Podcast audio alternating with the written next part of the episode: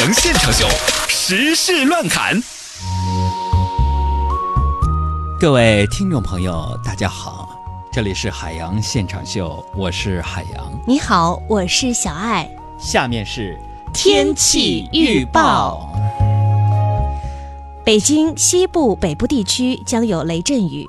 截至十五点十分，门头沟、延庆发布了冰雹黄色预警；房山、延庆、门头沟、怀柔发布了雷电蓝色预警。城区下雨的可能性不大，对晚高峰影响小。明天北京将有明显降雨，降水主要时段是凌晨至上午，早高峰将受到影响。进入六月，我们进入了汛期，雨水天气逐渐增多。目前天空逐渐上云，降雨明显的区域还在世界附近。在提示大家注意出行安全的同时，我也查阅了多个天气预报的 App 及网站，信息显示，六月十四号本周五下午，北京天气晴。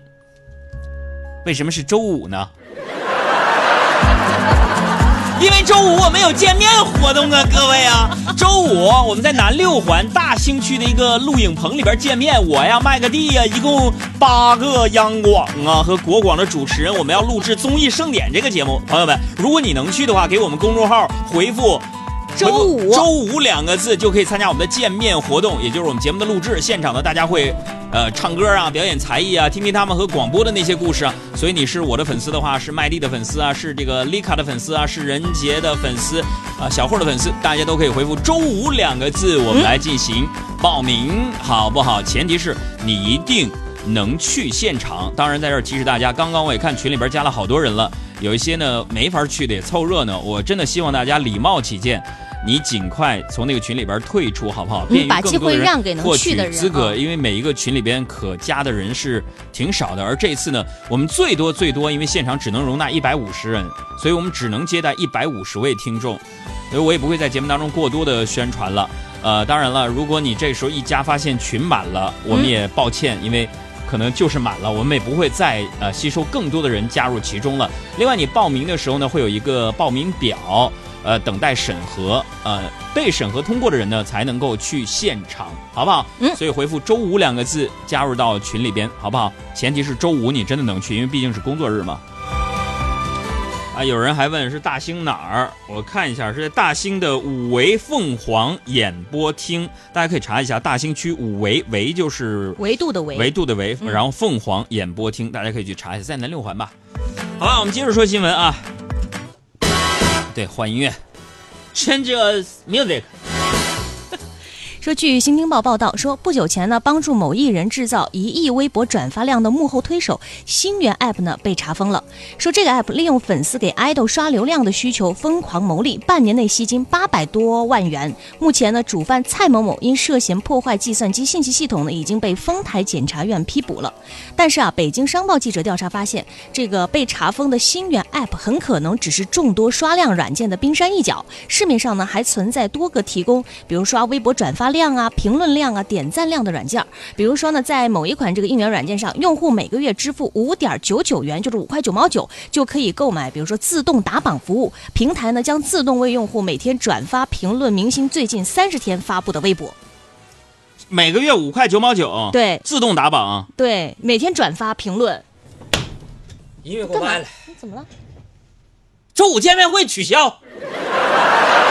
为啥呀？刚刚不是还宣传挺热闹的吗？五块九就六块钱，自动打榜就能啊，这么厉害？嗯，多心酸呢！咱哎，海洋现场秀的粉丝们，居然每个月连六块钱你们都不替我出吗？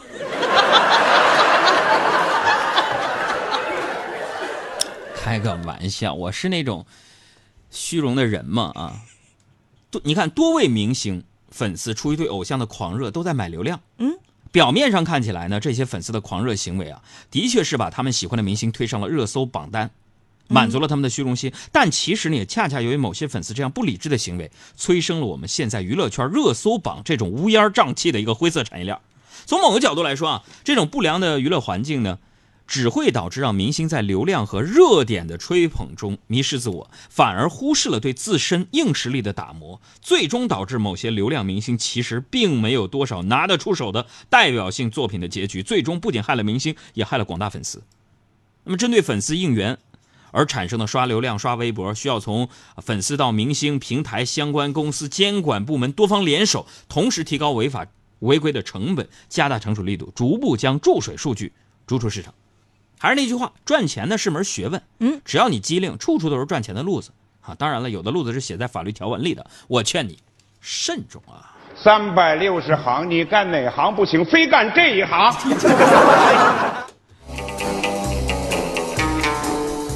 大家关注一下我的微博吧，还有我的抖音，我的微博叫海洋，大海的海洋光的洋，抖音的号是你好海洋的汉语拼。再来说，近日呢，一张落款为山东省广饶县道庄派出所的证明火了。事情的经过呢是这样的：嗯说六月十一号啊，因为包装开裂少了一个这个免费赠送的芒果，四十八岁的圆通女快递员在赔偿给客户一整箱芒果之后呢，依然遭到了这名客户的恶意投诉，被扣除工资两千块钱。这名女快递员呢，为了求谅解，甚至在这个客户面前下跪了。而这个客户呢，拨打幺幺零报警电话。前来的民警认为，快递员呢不必摒弃尊严祈求原谅，建议圆通退还快递员被扣除的工资，并将投诉者呢加入黑名单。对此呢，圆通速递公司回复称说，经了解，业务员所在网点已经免除因投诉引起的处罚，并对其进行慰问，其他情况呢正在核实过程中。待核实事实之后呢，将保留将恶意投诉者列入不受欢迎客户名单的权利。中国快递协会也表示说，目前呢正在研究建立不良用户黑名单制度。那我们也来听一下写出这份证明的民警的声音。我们就是还原一个事情经过，正常的工作应该做的一些小事，这个没有就是说打抱不平这种事，咱们属于按照法律法规啊法律条文来办事。今天确实很忙，我现在都在处理昨天的案件。我们觉得快递员也非常不容易，聂某应该得到社会的尊重和理解，于是我们给他出具了这份建议。这起被恶意投诉推着走的事件呢，结局是让人欣慰的。涉事民警呢出具的一纸证明，硬核而又洋溢着温度和正义感，所以很多网友也表示引起极度舒适。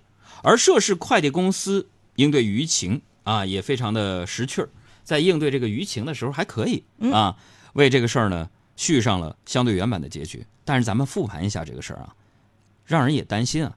快递员、送餐员这些底层的一线劳动者遭遇恶意投诉的现象时常有之。如果没有民警这份硬核证明呢？如果没有曝光后网友的群情激愤呢？他们还能免遭委屈吗？这也给很多人提了个醒：你身为用户，咱们每个人都可能是快递员啊、送餐员啊他们的用户。嗯，你不能抱着说顾客是上帝的思维去刁难服务者。而应对他们有起码的尊重。生活不易，都是出来讨生活的，何必这么得理不讨不饶人呢？你更何况从客户收下快递员赔偿的那箱芒果开始，你理就没有了。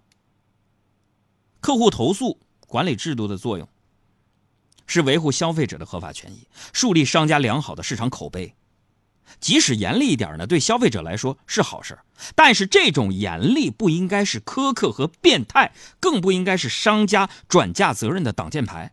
你说到底，咱们那些快递小哥，咱们那些送餐员容易吗？风吹日晒的，就像晚上要下大雨了，你点了单，快递小哥披着雨衣，骑着摩托车，他也得给你去送，因为他也是跟你一样出来讨生活的，都不容易，对不对？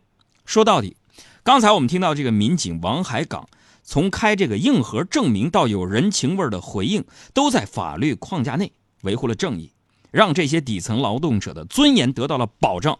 为这个事儿，我要点赞。但是受到恶意投诉，不得不忍辱负重的快递员，他不仅需要民警和网友仗义的撑腰，更需要制度的撑腰。就像是消除奇葩证明。不能全靠派出所怒怼一样，遏制恶意投诉也不能只靠民警的证明。这件事之所以引起了舆论，就是因为刺痛了人心最柔软的部分，什么？我们每一个普通劳动者的善良和尊严，都不该无情的被蹂躏。叮咚，有你的快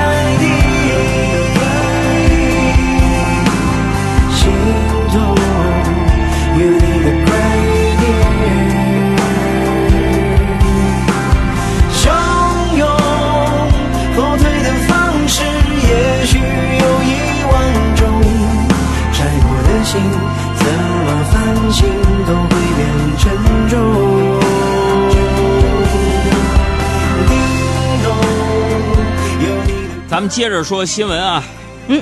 说发生在这个六月十号，阿里网络竞拍页面上呢，有这么一幕出现了：一部法一辆法拉利被作为零部件来拍卖，标价是一千七百零一块钱，保证金呢低到了三百四十块钱，已经有近两百人报名。这个阿里拍卖人员称呢，说这个车呢能不能用吧，我们也不知道，但是可以确定的是，该车车牌呢是无效的。那你除了这个拍卖价之后啊，你还要承担该车欠下的万元停车费。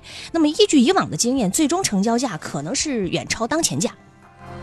这能不能正常使用是未知的，对是吧？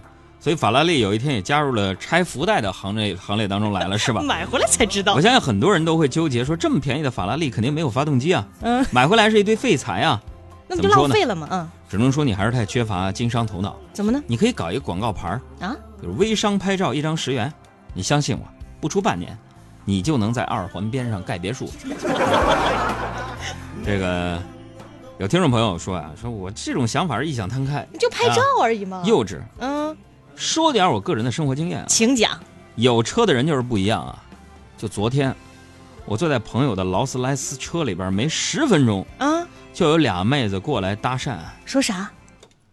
帅哥停这儿八块钱一小时啊。车子小小慢慢跑，漂亮的姑娘才看得到。人再来说以色列的一个事儿，说以色列呢有一男的，他呢，嗯，这事儿呢是我们今天另外一个彩蛋啊，是是真是假环节，可能是我杜撰的，是真还是假呢？说在以色列，嗯，是以色列吗？嗯，我就觉得最近这个很顺口。有一个女呃，有一个男的吧，嗯，他拿着一个东西，牛油果，充当手榴弹，在一个星期内成功的抢劫了两家银行。你再就是拓展一点，你这样子大家想象不到，行就是没法判断啊。事情啊发生在嗯，刚刚你说上个月的以色列，，上个月。嗯。以色列的一家购物中心的银行，啊，当时的场景是这样的：在进入银行之后，这名男子呢递给柜员一张带有拼写错误的纸条，纸条上写着嗯，：“这周五我要去参加海洋的见面会。到底写的啥？交出抽屉里的钱。当柜员犹豫不决时，这名男子还举起手中的手榴弹，威胁说：“双引号的手榴弹啊，嗯，把钱放进包里，否则我就把它扔出去。”于是，这名柜员在这枚看起来很像手榴弹的物品震慑之下，交出了一点六万新谢克尔，大概是四千五百美元。哼，不是，哥抢银行这这这么简单吗？这么简单吗？这名男子似乎尝到了甜头。嗯，不到一个星期，他使用同样的伎俩，啊，抢了另一家银行，并且成功抢走了一点二万新谢克尔，大概三千三百美元。猜猜是真是假？看完这个新闻啊，如果是真的话，嗯，大家也不要嘲笑以色列银行的工作人员胆小怕事。要知道，如果换成我们中的某些人，犯罪分子可能连牛油果都不需要，啊拿香菜、苦瓜、鱼腥草就能抢银行了。而对我来说非常简单，啊，你丢给我一把蒜蓉就行。哎呀，防不胜防啊！就这样被你征服，用一个八拍征服你。喝下你藏好的毒。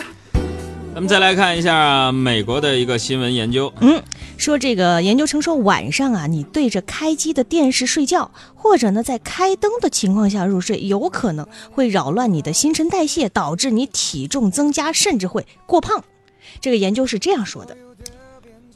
导致体重增加有很多的原因，嗯，这些人群比那些睡在黑暗当中的人更有可能在五年内增加至少十一磅的体重，而让他们过度肥胖的可能性也增加了约百分之三十。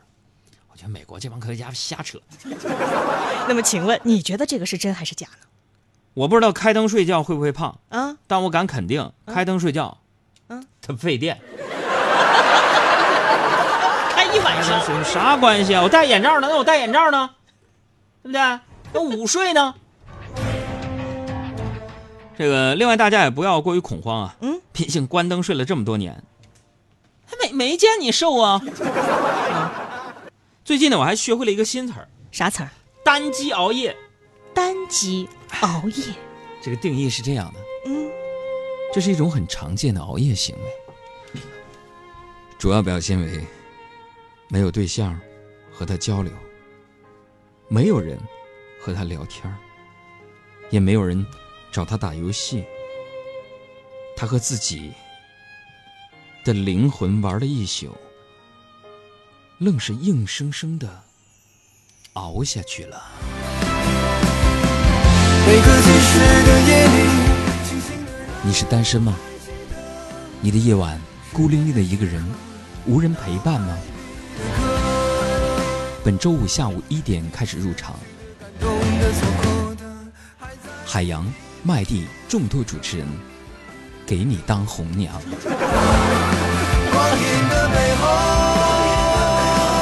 大兴区五维凤凰演播厅，下午一点开始入场，综艺盛典现场录制。你可以问问其他观众谁还是单身。嗯，我们的红娘热线给我们的公众号“海洋说”回复“周五”两个字，调取二维码入群，勾搭。这有朋友就问了，说、啊那要是有人打扰的单机熬夜叫什么？你刚刚给大家介绍单机熬夜那不叫熬夜啊那叫加班儿。说最近日本热播剧《我要准时下班》当中有一个情节，嗯就是女主角呢下班后和同事聚餐，餐后分别的时候呢才通过手机打卡下班。嗯，这一幕迅速引发日本职场人下班后聚餐算不算加班的大讨论。有人认为算，有人认为不算。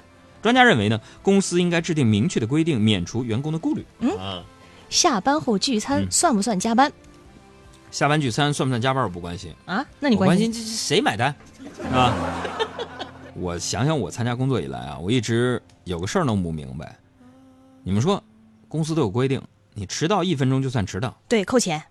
那加班一分钟为什么不算加班呢？为什么呢你十万个为什么呀你？朋友们，我再给你们透露一个秘密啊。嗯，这个秘密我说不说呢？还是说等周五的时候见面再说？你说吧。我想了想，嗯，我现在说吧。说。我想说的就是，你们别别看我平日在白天是一名普通的电台节目主持人，嗯，白天但是只要一到了夜晚，会怎么我就摇身一变，变成了？一名加班的电台主持人。一点都不费累。我已经跳了三天三夜，我现在的心情好轻谁刚才我们说以色列那新闻是真的啊，对，别猜了。我还要再跳三天三夜，我现在的心情轻的好像。还剩下几分钟的时间，今天我们就不说哪里有问题了，好不好？我们就聊聊天儿吧，看看大家的留言。同时呢，我真的想，哎，大家要不要我们在那个城区里边找个时间搞一次我跟小爱的听友见面会呢？如果大家觉得好的话，举手示意一下，来。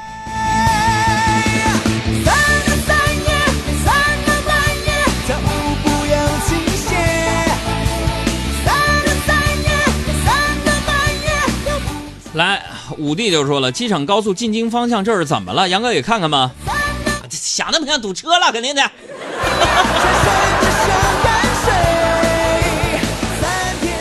呃，这个微信名叫海小杨的朋友说，杨哥，综艺盛典什么时候直播？综艺盛典不是直播，是录播的，应该是下个月播出啊。所以可以放心大胆的在那天请假是吗？对，还有这个大皮说，我觉得刚刚那条是真的，因为最后有一个钱币的换算，哎呀，很有细节啊。万一咱们海洋就是脑子转得快呢？啊，还有小龙女说，嗯杨，你给我出个主意，我怎么请假？我就只认识你，我就想去，跟老板直接谈呗。谈啥呀？你年终奖我不要了。太狠了！啊，我还是说一下，本周五我们会现场演唱。我说那个对口型是瞎扯啊。现场我们这些主持人都会唱一些歌啊，有任杰、梁静、霍书正，还有 Hit FM 八八七的麦蒂、Max。Haze 吧那个。Haze，还有丽丽卡、丽卡、丽卡，挺可爱的一个主持人。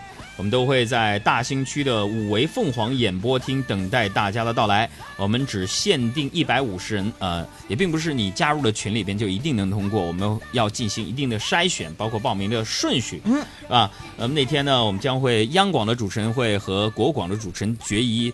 呃，不能说决一死战嘛，我们要对决，因为大家伙都是中央广播电视总台嘛。那整整的一期节目都是电台主持人的才艺的展示，还有他们，呃，话筒外的生活状态的一种分享所以，如果你想去的话，给我们公众号回复“周五”两个字，调取我们群的二维码。